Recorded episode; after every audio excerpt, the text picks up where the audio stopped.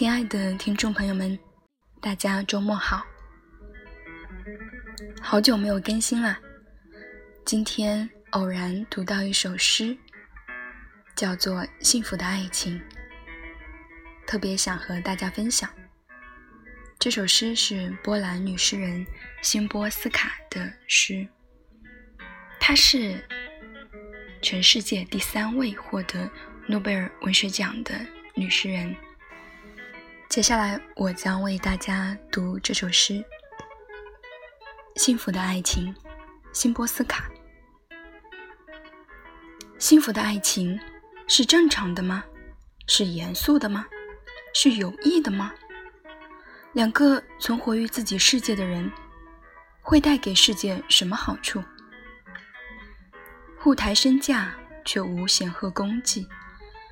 自百万人中纯属偶然被挑出，却深信这是必然的结果。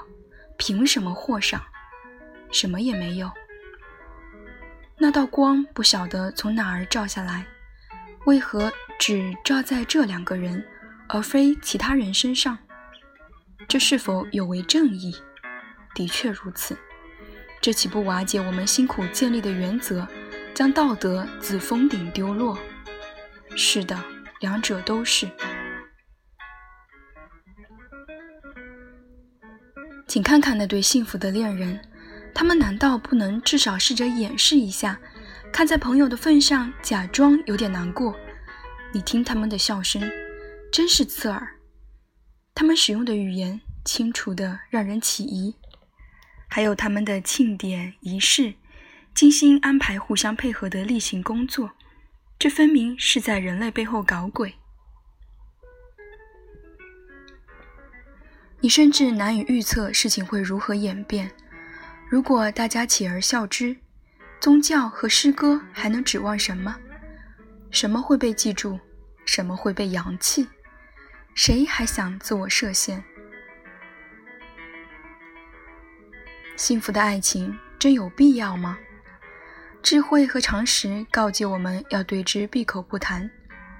当它是刊登于《时代》杂志上的一桩上流社会丑闻，不靠真爱也能生出天使般纯真的孩童，他绝不可能长久的住在这颗星球上，因为他鲜少到访。就让那些从未找到幸福爱情的人，不断去说世上没有这种东西。这信念会让他们活得较轻松，死的较无憾。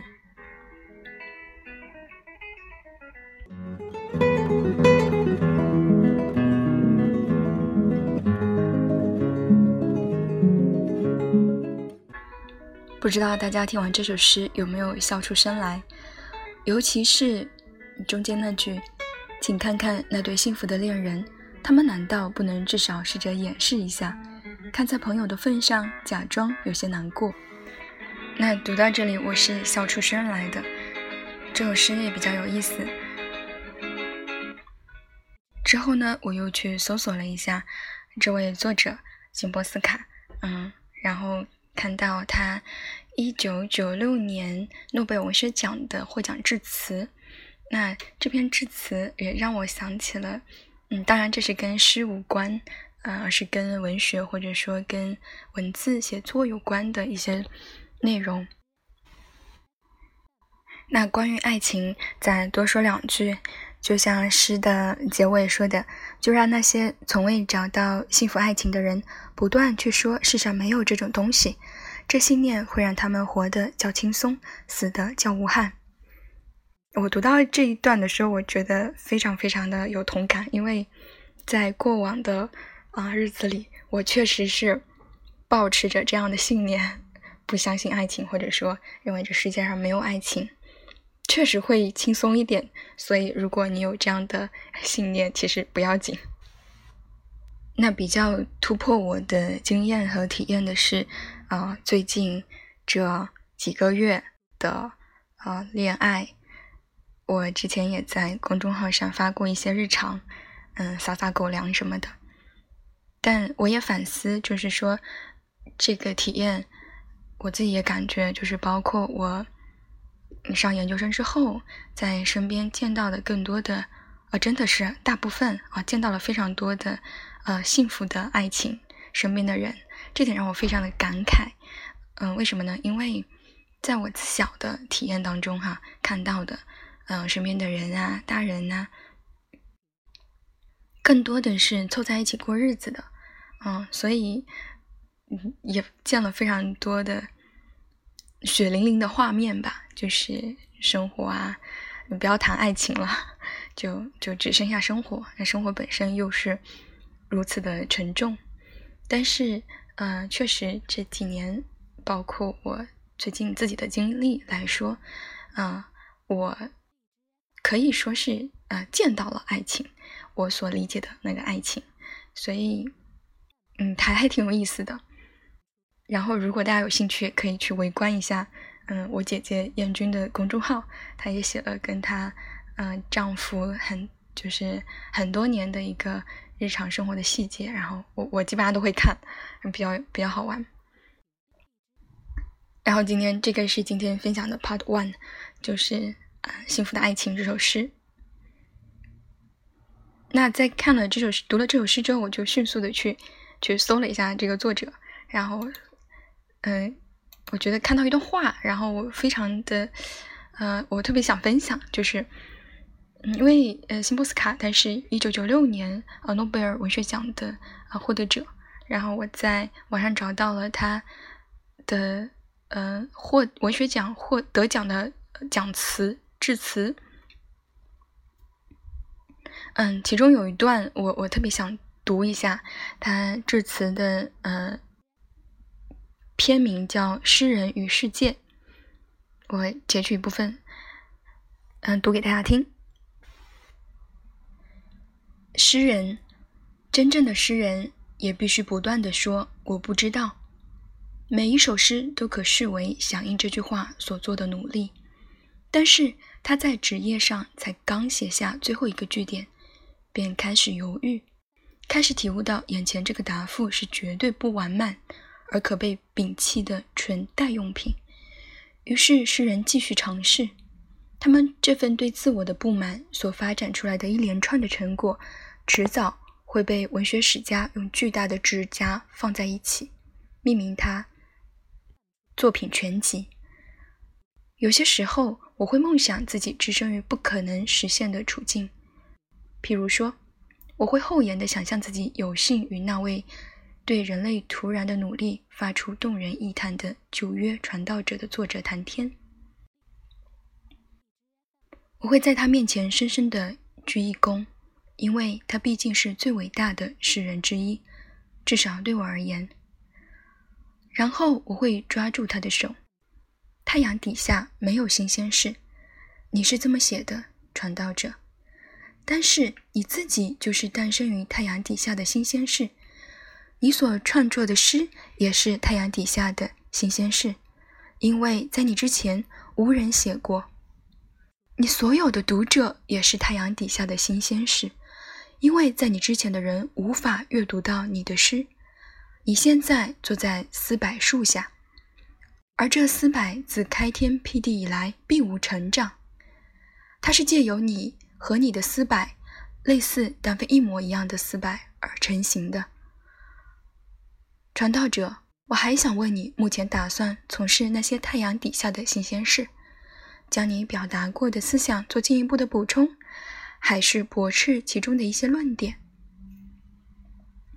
你曾在早期的作品里提到喜悦的观点，它稍纵即逝，怎么办？说不定你会写些有关喜悦的太阳底下的新鲜事、新鲜诗，你做笔记吗？打草稿吗？我不相信你会说，我已写下一切，再没有任何需要补充的了。这样的话，世上没有一个诗人说得出口。像你这样伟大的诗人，更是绝不会如此说的。世界，无论我们怎么想，当我们被它的浩瀚和我们自己的无能所惊吓，或者被它对个体、人类。动物，甚至植物所受的苦难，所表现出来的冷漠，所激愤，我们何以确定植物不觉得疼痛？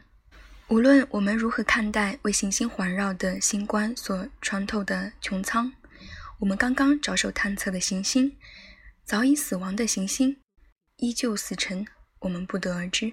无论我们如何看待这座我们拥有预售票的无限宽广的剧院，寿命短的可笑的门票，以两个武断的日期为界限；无论我们如何看待这个世界，它是令人惊异的，但令人惊异是一个暗藏逻辑陷阱的性质形容词。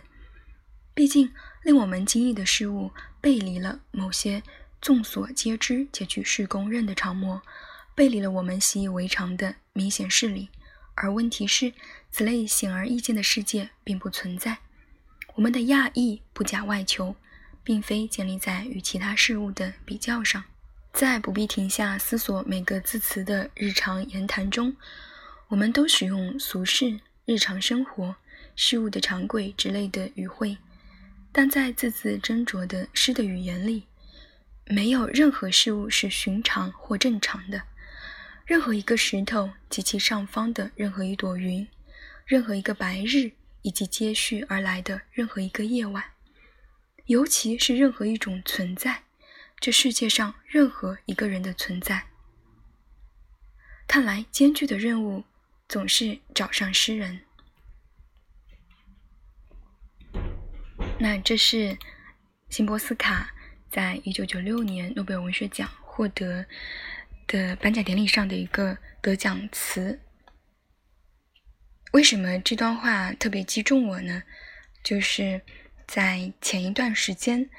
哦，应该算蛮久的，可能有大半年前了。嗯，大师兄曾经给我发过一段话，那这段话出自《存在主义咖啡馆》。这段话很短，我也曾经在公众号推送过。这段话是这样的：福楼拜显然曾建议莫帕桑长久聚精会神地去思考事物。他说。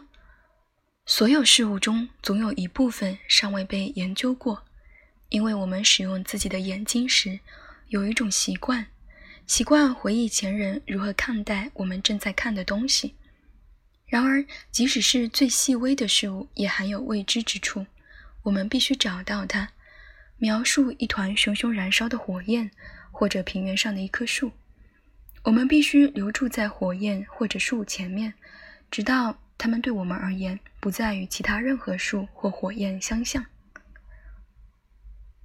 当然，福楼拜这是在讲文学技巧，但说他是在谈现象学方法也不为过，因为后者遵循的完全是同一过程。通过选歌判断，人们首先抛弃掉二手概念或普遍观念，然后按照事物直接呈现自身的样子来描述事物。对于胡塞尔而言，这种不受其他理论影响来描述一种现象的能力，解放了哲学家。那这段话是来自《存在主义咖啡馆》这本书。我不知道，呃，大家有没有 get 到我想说的点？就是这两个作者所谈论的东西其实是一样的，就至少我理解是这样，就是他们讲的。我们常常会讲哈，就是包括嗯，在写东西或者做很多事情上面，我都会觉得别人都已经做过，或者说是啊，就是这样子的呀。嗯，大家都说就是这样子的，以前就是这样子的，一直是这样的模式，这样的呃统一的看法。嗯，但是从这两位作者当中。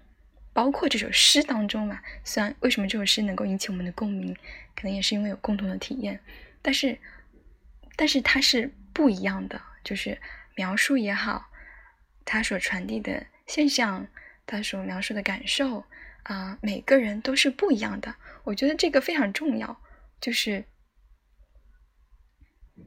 它让你，嗯，它提供一种视角或者观点，嗯，就是让你知道。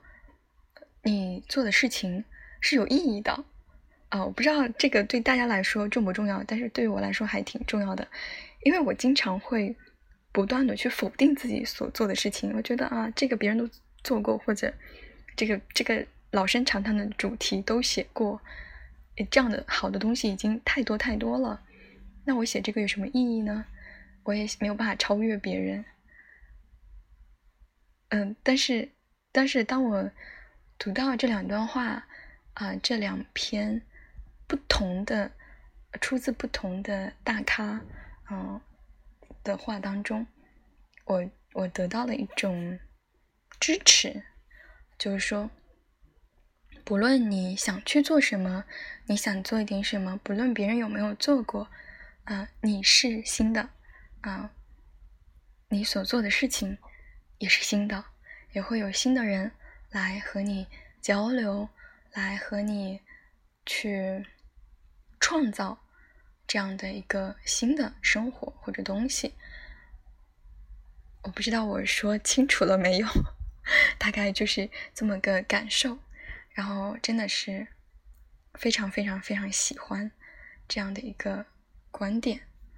我觉得它打开了我的一个结，让我知道说，哎，你你做的事情，可能同样的事情别人做过，或者说同样的东西别人写过，但是你写的那也是和别人不一样的，要不断的去尝试。去尝试和别人不一样，